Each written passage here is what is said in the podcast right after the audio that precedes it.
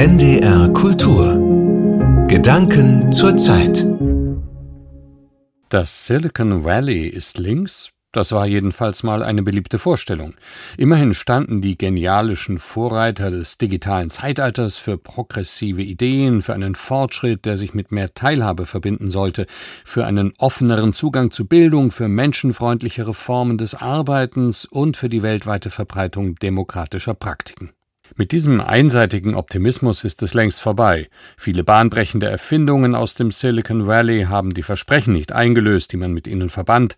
Sie offenbaren dunkle Seiten und triggern heftige Zukunftsängste. Die aktuelle Diskussion über Gefahren der künstlichen Intelligenz zeigt das beispielhaft. Doch die Verheißung linker Ideale steht nicht einfach nur in Frage.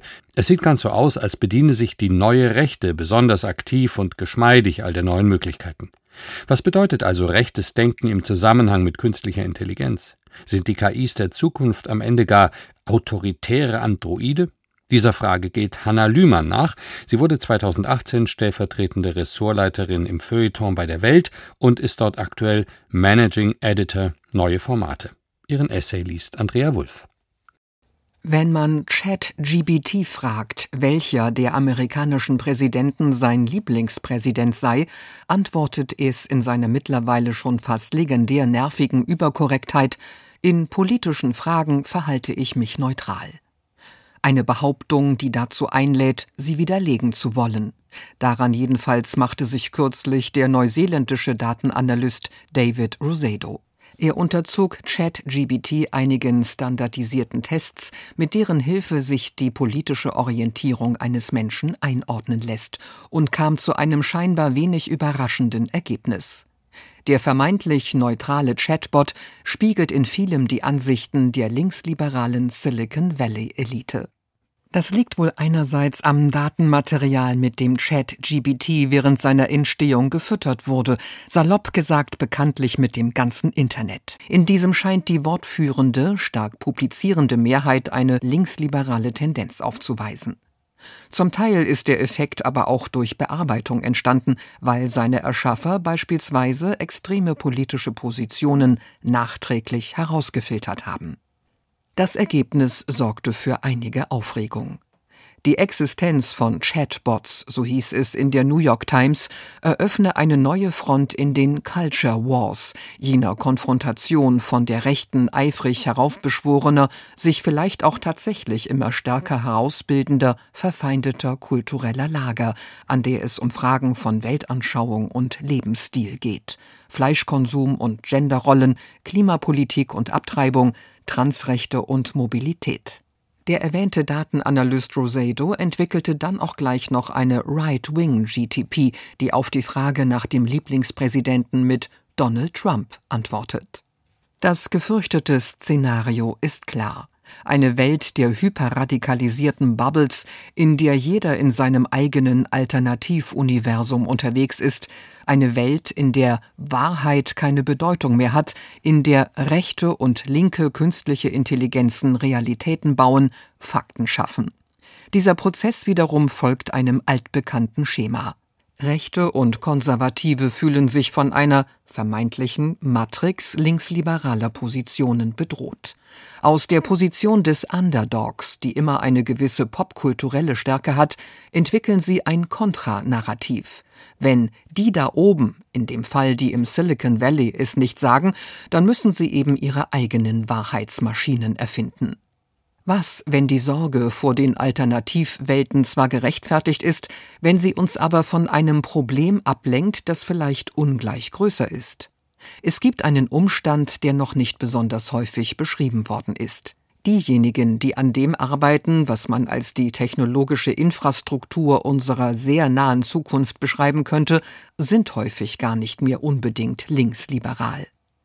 Damit ist nicht Chat-GPT-Erfinder Sam Altman gemeint, der glaubt, das von ihm erfundene System habe das Potenzial, den Kapitalismus zu brechen und der sich bekanntlich auf seinem Stück Land südlich von San Francisco auf den nuklearen Fallout vorbereitet. Gemeint ist vielmehr eine generelle Verschiebung einst libertären Gedankenguts in Richtung einer radikal neuen Form von Autoritarismus. Der Tech-Milliardär und PayPal-Gründer Peter Thiel machte 2009 den Auftakt, als er im Rahmen einer Diskussion zwischen libertären Denkern sagte, er habe aufgehört zu glauben, dass Freiheit und Demokratie miteinander vereinbar seien. Um Thiel formiert sich mittlerweile ein loses Netzwerk, eine Art neoreaktionäre Tech-Intelligenzia, die ihren stärksten philosophischen Ausdruck in den Veröffentlichungen des Bloggers und Tech-Entrepreneurs Curtis Yavin sowie seines in Shanghai residierenden Theorie-Buddies Nick Land findet im Silicon Valley grassiert eine Ideologie, die sich als Neoreaktion bezeichnet und die in ihrer extremen Ausprägung das Ziel hat, westliche Demokratien von innen heraus zu zerschlagen, um sie mittelfristig durch CEO geführte Unternehmen nach dem Vorbild von autoritär regierten Stadtstaaten wie Singapur zu ersetzen. Dabei soll ein Maximum individueller Freiheit mit einer radikalen Abwesenheit politischer Freiheit kombiniert werden so gelingt die Synthese aus klassischem libertären Denken und neu erstarktem globalen Autoritarismus. Was abgefahren klingt, ist in vielem ein Remix traditionell rechter Ideen, die ihren Weg aus dem präfaschistischen Europa der 20er und frühen 30er Jahre ins Silicon Valley und somit ins avantgardistische Herz unserer krisengebeutelten Wirklichkeit gefunden hat.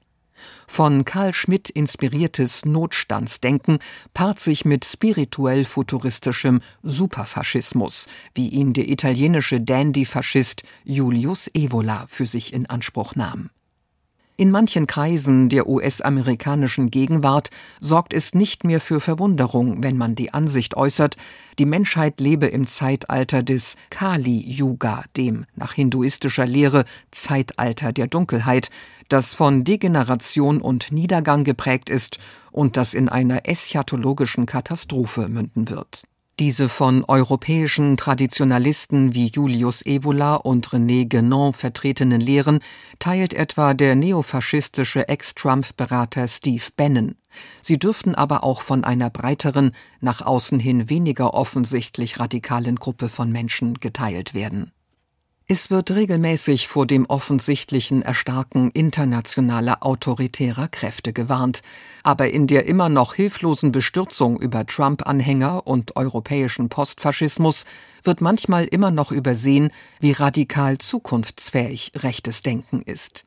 Diejenigen, die den globalen Backlash befeuern, sind eben nicht ein paar rückwärtsgewandte Beklagenswerte, deren politische Fantasie nicht weiter als bis in die nächste Pizzeria reicht.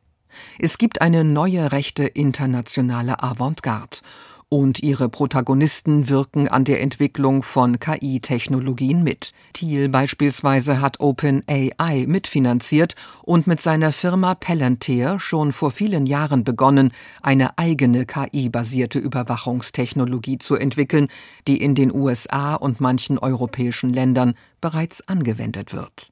Man muss diese Art des Denkens rechts nennen, um es zur Kenntlichkeit zu entstellen.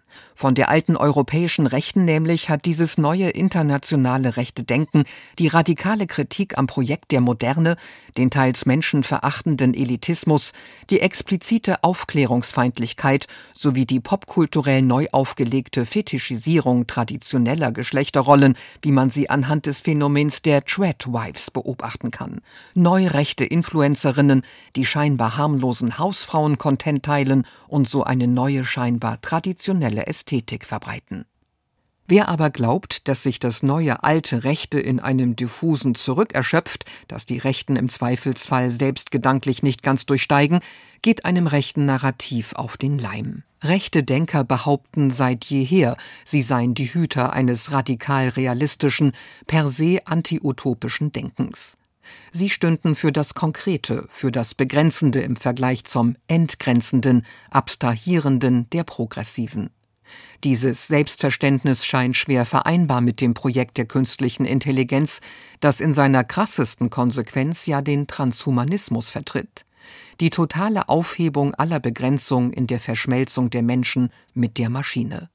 Interessanterweise ist Transhumanismus auch ein Kampfbegriff der Rechten, die unterstellt, globale Eliten wollten mit Hilfe von Genderideologien den Menschen abschaffen. Mittlerweile gibt es aber rechte Silicon Valley Transhumanisten, die offen mit Projekten der Eugenik liebäugeln. Und in Wirklichkeit ist die politische Disruption im Denken der extremen Rechten immer schon mit angelegt. Sei es der Antiparlamentarismus und Dezisionismus eines Karl Schmidt oder die subversive Koketterie der Neurechten des späteren 20. und des 21. Jahrhunderts mit den Protestmethoden der Linken. Der Rechte muss, um sein eigenes Weltbild zu rechtfertigen, annehmen, dass er in einer Zeit der Krise und des Niedergangs lebt. Diese zu überwinden müssen alle Mittel recht sein. Der spirituelle Aspekt künstlicher Intelligenz fügt sich auf nahezu ideale Weise zusammen mit Fantasien von einem neuen goldenen Zeitalter, das eintreten wird, wenn man den Menschen erst einmal ihre naiven Fantasien von politischer Freiheit, Selbstbestimmung und Menschenrechten ausgetrieben hat. Es könnte ein großer Fehler sein, die technologische Revolution, deren erste zarte Manifestationen wir gerade erleben, für links zu halten. Zurück in die Zukunft? Hanna Lühmann war das über die Frage, wie sich rechtes Denken und künstliche Intelligenz verbinden. Hanna Lühmann wurde 2018 stellvertretende Feuilleton-Chefin bei der Welt. Aktuell ist sie dort Managing Editor Neue Formate. Ihren Gedanken zur Zeit-Essay hat Andrea Wulff gelesen. NDR Kultur